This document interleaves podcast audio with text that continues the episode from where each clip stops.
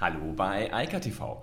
Mein Name ist Gerrit Eiker und hier sind Kommentare zu Technologie, Medien und Politik frisch aus dem Netz. Und heute geht es ein bisschen weniger um Politik, dafür geht es ganz massiv um soziale Netzwerke und vor allem um die neuen sozialen Netzwerke. Ich habe es jetzt schon ein paar Mal gesagt, es gibt einen zweiten Medienwandel und unter dem leidet vor allem Facebook. Was man da vorab schon sagen kann, ist einfach, ähm, die Ideen, Facebook zu zerschlagen, die sind, glaube ich, überflüssig. Das macht gerade der Markt in ganz unterschiedlicher Form.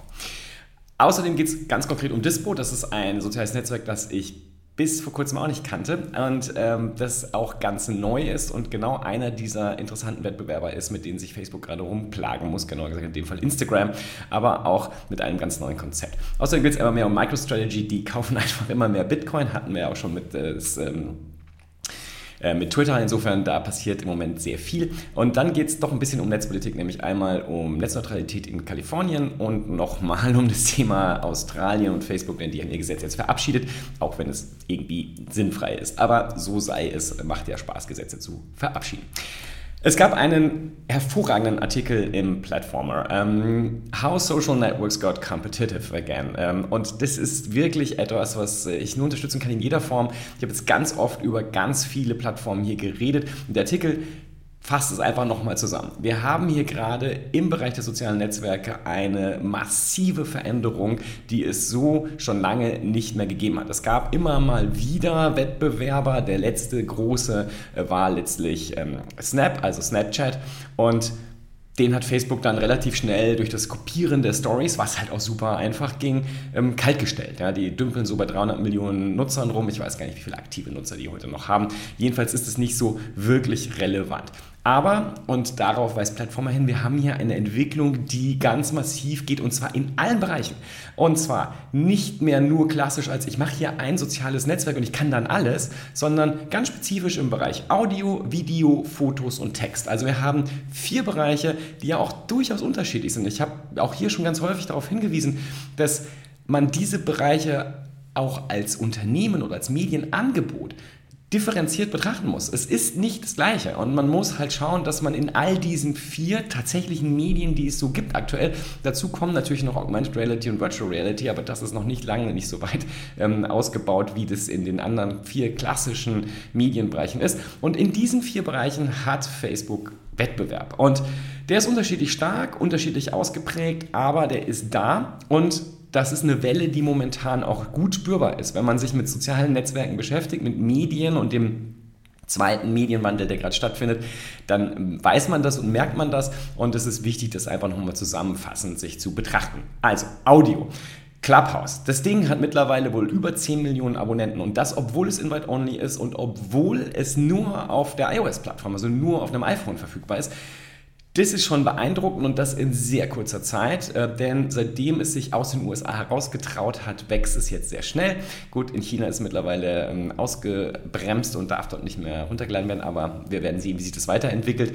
Die müssen sich halt mit der Content Moderation auch beschäftigen, genau wie alle anderen sozialen Netzwerke. Aber das Thema Audio hatte Facebook überhaupt nicht auf dem, auf dem äh, Bildschirm. Die haben sich gar nicht damit beschäftigt. Das Radar war da sozusagen nicht äh, für da und hat nicht gesehen, dass dort etwas wächst, was sich Podcast nennt und was sich halt verändert hat zum Thema Clubhouse, nämlich die gleiche Interaktivität bietet, wie das in allen anderen Medienbereichen ja gang und gäbe ist. Überall kann man interagieren mit anderen Nutzern und mit den Medienschaffenden oder den Creators, äh, Influencern, wie auch immer man sie nennen möchte. Nur im Bereich Audio nicht so richtig. Und genau das hat Clubhouse jetzt geschaffen. Und das ist etwas, was Facebook komplett ignoriert hatte. Dieses Thema Audio stand bei denen nicht auf der Agenda. Ähm, ja, man hat äh, immer mal wieder Sachen ausgebaut, auch dann, als die Videokonferenzen wichtig wurden mit dem Start der Pandemie im letzten Jahr, hat man dann sich zum Beispiel Hausparty angeguckt und das geklont und so weiter. Aber Pure, Pure Audio gab es halt bei Facebook nicht und da ist man jetzt erst dran. Also man sieht, Facebook schläft dort ein bisschen und sieht gar nicht, dass ein großes Medium, was mit dem Podcasting-Bereich enorm gewachsen ist, heute mit der Interaktionsmöglichkeit noch viel spannender geworden ist. Video, ich glaube, da habe ich oft genug drüber gesprochen in den letzten zwei Jahren, aber ich tue es gerne nochmal. TikTok. TikTok ist ganz ohne Zweifel der mit Abstand größte Wettbewerber, den Facebook da draußen hat. TikTok, ByteDance im Hintergrund, ein Riesenkonzern, eine enorm gute Plattform, die alles richtig macht, was Facebook falsch macht. Und das ist das Problem, was Facebook hat. Deshalb können sie das Ding auch nicht so leicht klonen. Es geht nämlich eben nicht nur darum, dass das Stories-Format durch komplett Video ersetzt wurde, sondern es geht auch darum, wie diese Videos produziert werden können, wie die Videos verteilt werden können und wie die Menschen auf der Plattform interagieren können. All das ist anders, all das ist neu und all das ist einfach besser. Es ist ähm, komplett mobil optimiert. Das ist natürlich bei Clubhouse übrigens auch noch der zweite Fall. Äh, das ist sozusagen auch die Kette, die sich hier durchzieht. Und das ist etwas, wo Facebook auch es nicht schafft, sozusagen aufzusetzen. Sie haben Reels, also im Moment heißen sie ja noch Instagram Reels, in Indien Medien sind sie aber auch schon in der normalen Facebook-App, also ist da nur noch Reels. Und die Dinger heben aber nicht ab, weil sie die, den Hintergrund und das, das, Umfeld nicht bieten. Äh, TikTok, ich habe es auch schon häufig äh, erwähnt hier, TikTok ist vor allem ein Videoschnittprogramm und es bietet unglaubliche Features, die man vor zehn Jahren sich gar nicht vorstellen konnte, dass es die irgendwann mal auf einem Smartphone gibt. Und die sind natürlich auch nicht auf dem Smartphone, die sind natürlich in der Cloud, aber sie sind halt heute über das Smartphone verfügbar. Permanent, ständig abrufbereit. Man kann also überall produzieren und das Zeug dann halt auch noch über einen KI-basierten basierten, maschinelles Lernen, um genau zu sein, hochgradig perfekt personalisierten Feed dann an die Menschheit verteilen. Das ist sehr, sehr wirksam und ist natürlich für Facebook sehr unangenehm, denn das Stories-Format hängt halt heute nicht mehr an Snapchat, sondern halt an Instagram und natürlich auch an Facebook, WhatsApp, im Facebook Messenger überall ist das Zeug ja verbreitet. YouTube hat es immer noch nicht geschafft, es zu klonen, ist auch faszinierend. Selbst Twitter hat es geklont, überall ist das. Aber das war halt auch leicht zu kopieren. Das, was TikTok macht, lässt sich halt nicht so kurz mal eben äh, kopieren, weil es eben nicht nur kurze Videos sind, die man irgendwie dann äh, abrufen kann sondern da steckt ein ganzes Ökosystem an Filtern, an äh, Tools zum Produzieren dran und dann die Distributionsengine, die dafür sorgt, dass personalisiert diese ganzen kurzen Snippets quasi zusammengefügt werden und ein interessantes, großes, ganzes Unterhaltungsprogramm anbieten. Über YouTube will ich gar nicht sprechen. Also eigentlich ist TikTok der größte Wettbewerber für YouTube, aber ähm, YouTube kriegt das Story Stories-Format nicht hin. Die YouTube Shorts werden auch nur sehr langsam ausgerollt. Ähm, ich habe keine Ahnung, worauf Google Alphabet da warten, aber ähm, das sieht nicht gut aus. Und äh, Facebook mit den Stories ist natürlich viel näher noch da dran und ist viel stärker unter Beschuss und kriegt es im Moment gar nicht hin. Also TikTok auch von der, vom Volumen äh, an Nutzerschaft und täglich aktiver Nutzer natürlich definitiv der größte Wettbewerber.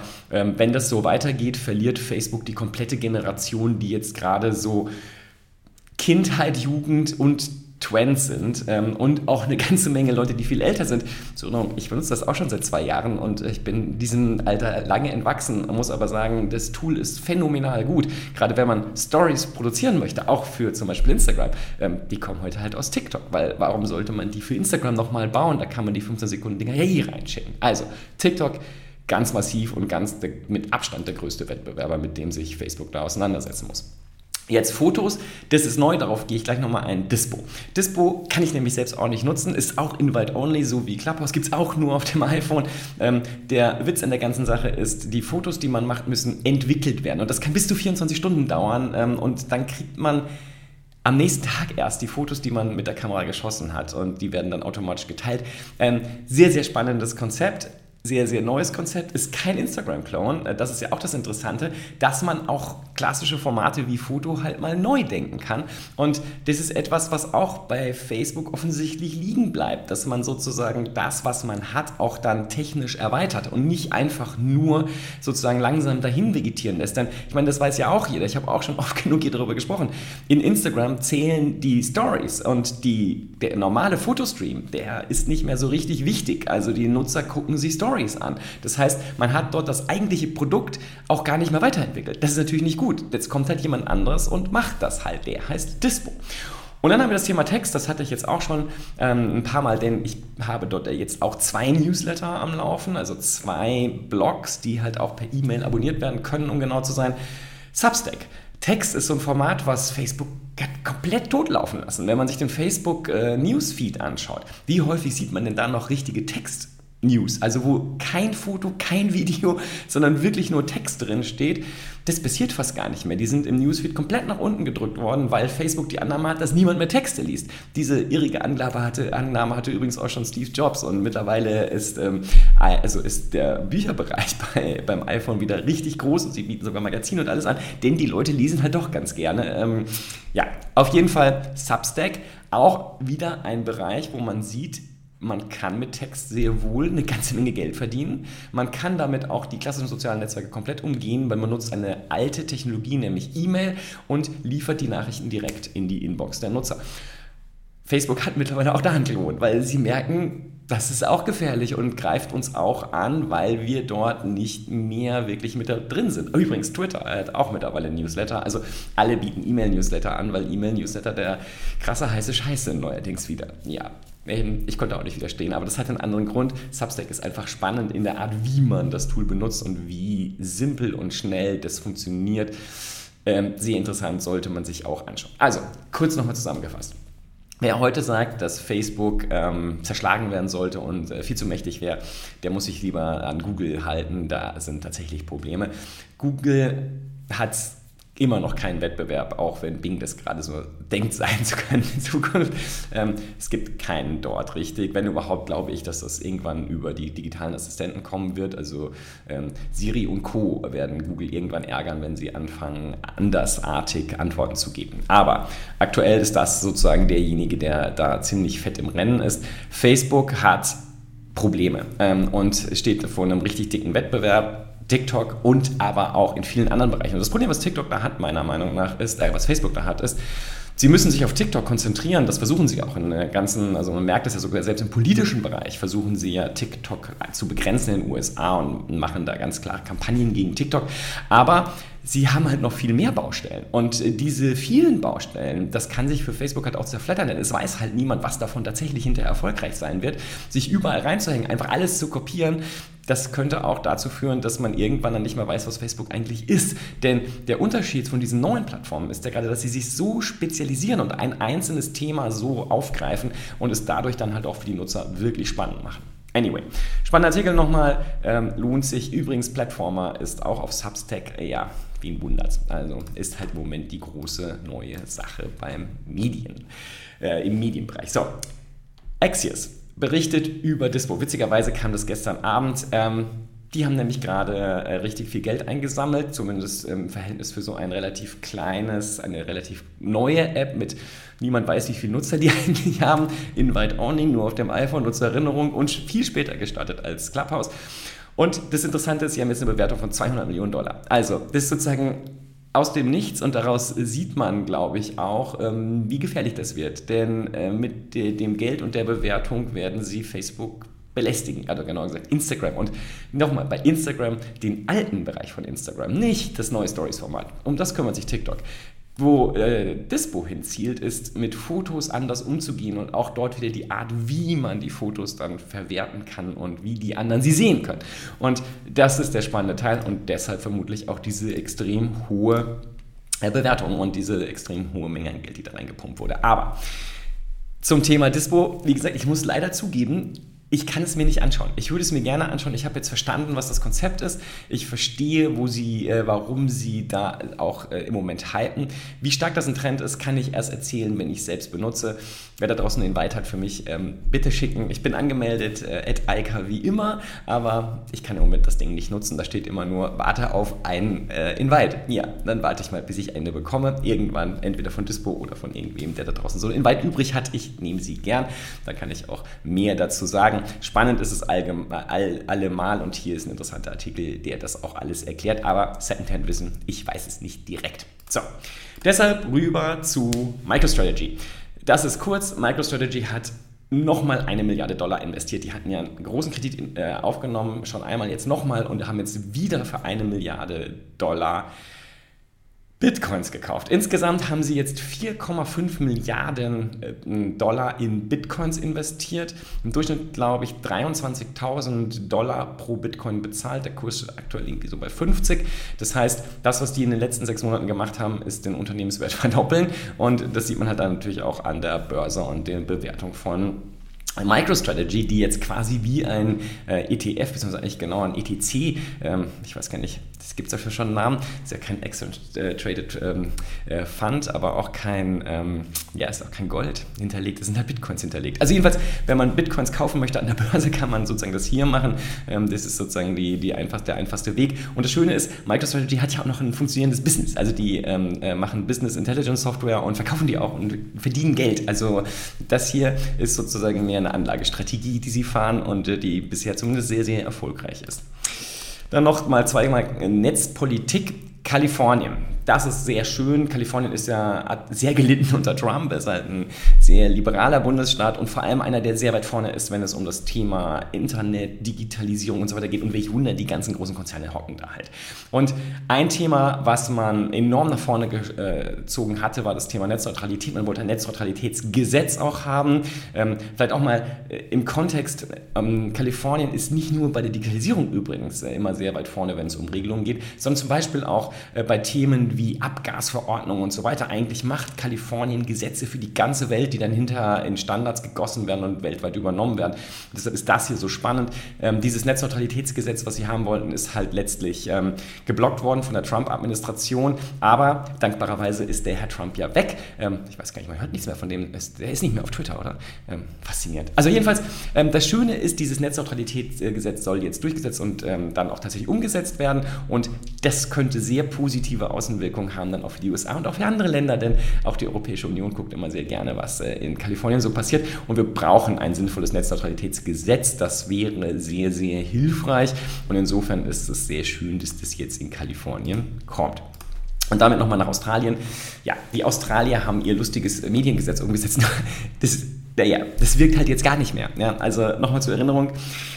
Sie wollten ja, dass die Nachrichtenanbieter ähm, bei Google und Facebook sozusagen Geld abholen können, wenn sie sich da so anmelden und sagen, wir, sind, wir machen hier hochwertigen Journalismus und so weiter. So Leute wie News Corp, die genau keine sinnvollen Nachrichten machen. So, ähm, aber genug des Lästerns. So, dieses Gesetz hat einfach jetzt gar keinen Sinn mehr. Es ist ein zahnloser Tiger, aber es wurde natürlich trotzdem verabschiedet, denn Facebook hat sich ja einfach mal komplett stur gestellt. Zum Glück, wer das nochmal nachhören möchte, dazu habe ich jetzt, glaube ich, vier ähm, Sessions gehabt, die sich immer wieder damit beschäftigt haben. Es war halt auch wichtig, ähm, nochmal auch zur Erinnerung, Google hat nichts getan. Google hatte große Ankündigungen, sie wollten sogar die Google-Suche in Australien ausschalten, um dieses Gesetz zu verhindern. Haben sie aber nicht gemacht, sind eingeknickt, ähm, haben jetzt einen Deal mit Rupert Murdoch an der Backe. Herzlichen Glückwunsch. Ähm, Facebook hat gesagt, nein, ich lasse mich nicht erpressen, ich gebe kein Geld für schlechten Journalismus aus. Ich will über Facebook News ähm, mit Verlagen zusammenarbeiten, vor allem mit journalistisch hochwertigen Verlagen. Und genau das können sie jetzt. Sie können sich nämlich jetzt frei aussuchen, an wen Sie Geld geben und an wen nicht. Im Zweifel halt auch gar nicht. Google darf das übrigens jetzt auch, da können Sie sich bei Facebook bedanken.